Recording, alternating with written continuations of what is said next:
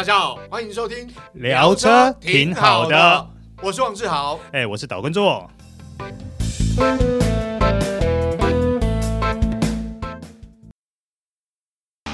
纯正欧洲制造，Skoda Comic，新年式搭载全速域 ACC 与车道智中，搭配全彩数位仪表，全部拥有就是这么简单。生活修旅新境界 Comic。Skoda 聪明的就懂。大家好，欢迎收听这一集聊车挺好的。我是王志豪，哎，我是岛根座，哎，座哥，今天我们要聊，哎，这部车台湾还没有出，但是应该会出啦。之前他发布了这个照片，哎，这我看到是影片，这个好像引起蛮大的震撼，因为外观上面因为大改款嘛，嗯，所以外观上面跟现行的其实不太一样。哎，你这样讲我就迷糊啦。我们今天到底要聊什么啊？就是大家可能看到还摸不到也开不到，就是 Honda CR-V 大改款啦。嗯，好，简单讲是应该是算二零二三年式啊。那当然了，我们最主要是想要借由 CR-V 这一款车呢，嗯、来讨论一下接下来中型 SUV 的设计跟流行趋势。嗯，对，因为其实现在市场上看得到的呃中型 SUV，国内像呃我们。今年以今年来讲，二零二二年接触到了，包括了像呃有 Tiguan 啊哈，嗯，哦，那包括像 Skoda 的 Kodiaq，嗯哼，他们其实都有一个共同趋势，有没有发现空间很大？对，甚至还有第三排五加二，对对对对对对。那这个部分似乎也出现在呃，当然呃有消息披露，就是 CR-V。它也会有五加二，也就五人座跟七人座的是啊。车型，这个还蛮令人感到意外，因为 CR-V 过去在台湾都是呃五人座嘛，嗯，是啊，我甚至之前也开过，应该算我忘记，而且是第几代？上上代的 CR-V 啦。好，那我我觉得 CR-V 基本上是颇受好评的车款，这没话说，就是很好开，空间也够大。啊，它算是中型 SUV，就紧凑型的 SUV，嗯，哦，但是它内部空间设计来讲，真的还蛮蛮蛮宽敞舒适。是啊，对。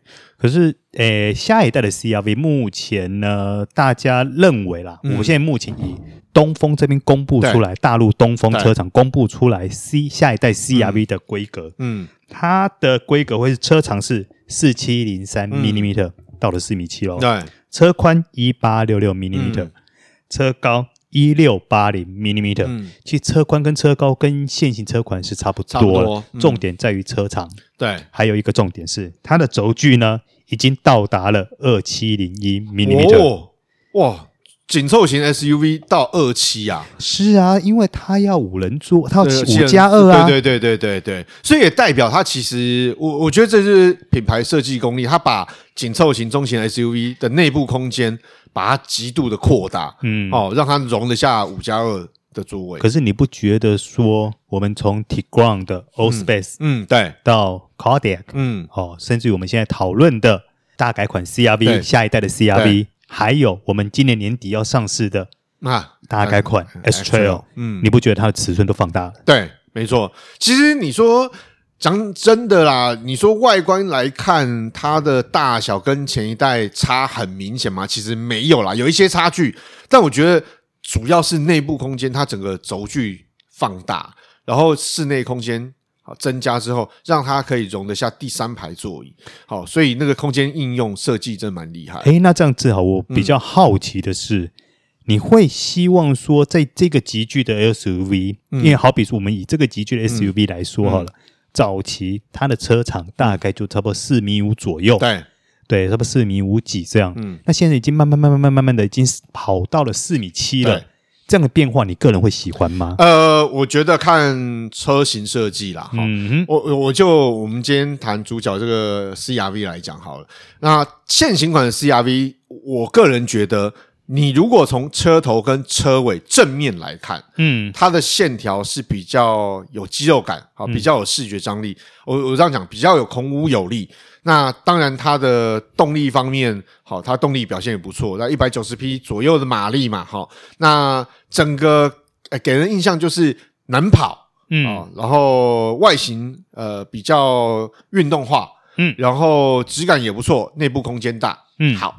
那我我我说实在的，现在的这种中型或 SUV，它的空间上面来讲，我觉得要符合呃社会形态改变。我常常跟做哥聊嘛，我喜欢五加二车型，为什么？说实话，现在家现在家庭有小孩，上有父母，下有小孩，你要用一部车带出去，不是每个人都买得起所谓的。这个 MPV 哦，大中型或大型 MPV 啊，那个车价都是大概一百多万、两百万，嗯，好左右。那我花个一百万出头，我买个可以五加二的，可以应用在空间应用上变化比较多，嗯，啊，说坦白，像我们过去试驾，不论是 Allspace 或 Cardiac，。讲真的啦，第三排你说真的要做成人是比较辛苦啦。但是你想想看，如果是小朋友坐第三排也是 OK。诶，那只好问你一个实际的问题：嗯、像你是有家庭的人嘛，嗯、一家四口嘛，嗯，那理论上来说，五人座的 SUV 或是五人座的车款对你来说就够用了。你为什么还是会喜欢五加二呢？第一个，嗯、这个做歌你要了解消费者心态，就是贪啊，不不是不是不贪呐，不是 你讲的哦，不是我讲的、哦，不是啊，不是啊，我要讲啊，就是说。我花这样的钱，我当然希望我有更好、更大、更多变的空间应用嘛。嗯，那如果今天是五加二，相对来讲，是不是它的？我这样讲，它的行李箱置物空间相对比五人座要多一点点。嗯，哦啊，空间就比较大嘛。那当你不坐人，我载物空间比较大；当你坐人的时候，我可以坐到七个人。那短途，说实话，第三排你勉强撑一下男孩子。短途还可以接受，当然长途比较辛苦了。那如果真的长途，你就让小朋友去坐第三排，长辈坐第二排，好，这样就合理的大这个配置，我觉得是 OK 啦。但是我相信很多人呐、啊，很多人第三排使用上的机会应该都是很小的，对，比较比较少啦，时间上比较少。但是有这样的便利性，总比你单纯买五人座好嘛？价格如果差不多。对不对？呃，也是。对对对。那另外一方面就是，我觉得车型设计很重要，因为你车长稍微长一点，在线条设计上面比较不会有传统 SUV 那种打扣打扣啊，那种线条啊，它可能可以比较流线、比较动感，或者是呢，它的线条整体上来讲是比较流畅的。好，不论怎么样，我觉得视觉上如果原厂的这个特别去设计。的话，我觉得线条上会比单纯五人座的 SUV 再好看流线一点点。哦，对对对，个人是这样觉得。哇，难怪我觉得说，像你这种有家庭的人这样讲出来的话，你看我们刚刚提的这些车，包含今年年底要推出的 X-Trail，对，其实它在国外也都有七人座。对，那台湾未来会不会推出七人座？呃，目前我并没有得到非常确切的消息。嗯但是我自己觉得应该会有啦，对，对，所以哇，这七人座的中型 SUV 看起来似乎是一个未来的趋势。对，我觉得会成为台湾甚至全球汽车市场主流啦，就是趋势。嗯、因为你看哦，我们熟悉的品牌，刚刚提到的呃，Tiguan Allspace，或者是 Skoda Kodiaq，对，他们其实我我这样讲，过去这种五加二修旅车哦。大概都只有那种价位两百万以上那种豪华进口品牌，你看得到，而且甚至那个价格不是两百万，嗯哦。但是你现在在进口车上面呢，就可以看得到一百多万，我可以买到这种车。好，包括日系品牌也有，像之前马自达的 CX 九，嗯哦，我们有朋友车买啊。那当然，CS 九是属于比较早期的设计，它在车室里头空间上面来讲就没有那么优，但是它动力表现不错，对啊，车也比较大。比较大气啊，它比较偏向日式精致的豪华，嗯，那跟欧系品牌有比较不一样。但是总归来讲，你一个中型的 SUV，中或中型偏大好了，它一百多万可以有这些空间利用，那它动力也不弱，好，所以对消费者来讲，当然觉得 CP 值比较高啊。嗯，那我觉得这一些中型 SUV，除了我们刚刚提到的。乘坐上的人元素改变，嗯、那车长也稍微变长了一点以外，嗯、我觉得还有一个重点就是引擎动力的缩小化。对对对对，没错。我觉得 downsizing 这种东西，对于喜欢呃驾驶乐趣或是有动力需求的消费者来讲，是一件好事啊。嗯哼，呃，单纯就动力表现来讲，我们不讲什么后勤维护什么什么啊，单纯动力表现来讲，因为你想想看，你花一百多万，我可以有。呃接近两百匹甚至两百多匹的马力，嗯，但是我有五加二七人座空间哦，空间又宽敞。那好啦，我这样讲，我们再提早期一点，有一个国产品牌三菱的啊，好，它的这一部五加二呢，虽然动力表现比较没那么突出，好，但是问题是它一样有空宽敞的空间。而且它卖的也不错哦，它的空间还不差哦。对啊，它卖的也不错哦。对啊，对，而且它有四传哦，所以基本上对很多消费者来讲，我要从事，因为现在生活形态改变，我要从事户外活动，我甚至上山，不要说下海了啊，到到海边，其实这个都很足够使用。嗯，好，所以我我觉得我刚刚提到一个重点，就是社会形态改变，家庭结构改变，好，那整个用车需求不一样。还有它整个车市，我我讲真的，我也觉得真的诚心建议，Honda CR-V 原厂应该要进五加二，然后包括了 X-Trail 也应该要进五加二，嗯，要做五加二，我觉得都有机会啦。那当然，我们刚刚提到动力这一块呢，嗯、未来的 CR-V 就是下一代的 CR-V 呢，嗯、大家现在目前在猜测的是，它应该会有 eHev 这个动力选项。对对当然，这目前仅止于猜测。对对对对，但是你知道啊，我刚刚就跟做哥聊，你看那个 eHave Fit 对已经有了，但是 HRV 还没，未来还会有，未来会有了，未来会有。所以什么时候进来不确定，不确定啊。对对。但是我觉得会一个比较肯定的是，最起码最起码这一颗一点五的引擎，一点五涡轮的引擎应该是跑不掉。对对对对，跑不掉。但是相对来讲，我觉得我们这样讲，我们不要讲今年，讲明年的趋势。二零二三年啊，大家要知道一件事情，就是呃，碳排放这件事情，相对来讲，我们也许不是电动车，嗯、但是呢，相对来讲，油电嗯，相对就比较环保一点。好，所以为了达到这个碳中和的目标，其实各家车厂都在做努力。那车，我相信。